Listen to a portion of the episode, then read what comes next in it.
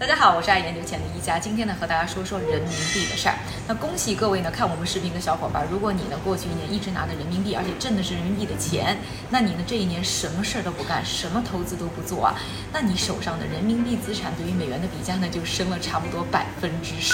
在上个星期的时候呢，美元对人民币的比价呢这个势头确实非常的猛啊。不过对于很多朋友来说，现在也出不了国，也不用去换美元，可能这个意义呢并不是特别的明显。但其实对于我们经济生活呢是非常常。非常重要的，所以今天我们来说说人民币这波升值为什么来的这么猛烈。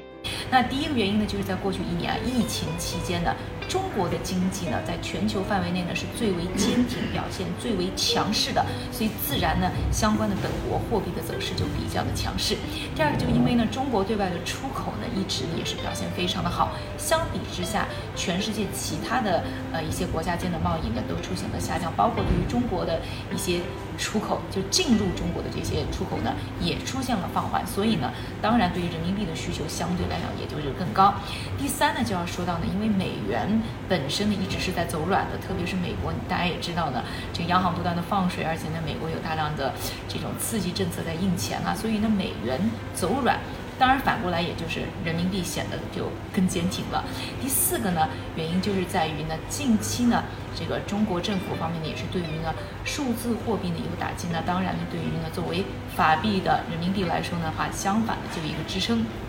第五个，包括人民币马上要出数字人民币等等的一系列的行动呢，还是让全球市场人民认为呢，人民币在未来全球市场上进一步的主流化呢，是有了更多的期待。那当然呢，也会支撑了人民币的走强。人民币的走强到底有什么样的影响？第一个呢，好处来说的话，确实呢可能会有利于呢是打击现在有一些不断上升的这个原材料的价格啊。那比如说钢材的价格呢，在最近呢是出现下滑了啊。当然了，很多的专家也是分析说，这个原材料价格上涨压力很多不是进口来的，比如说像煤炭啊等等是国内本身的，但是呢可能对于一些进口型的原材料还是有价格的抑制作用。那要说到缺点呢，就是对于呢中国的出口肯定是相对不利的。另外呢，因为人民币呢。走强的话，可能会有一些热钱涌进中国市场，比如说涌进的 A 股等等，有可能会造成有一些资产的一些泡沫啊。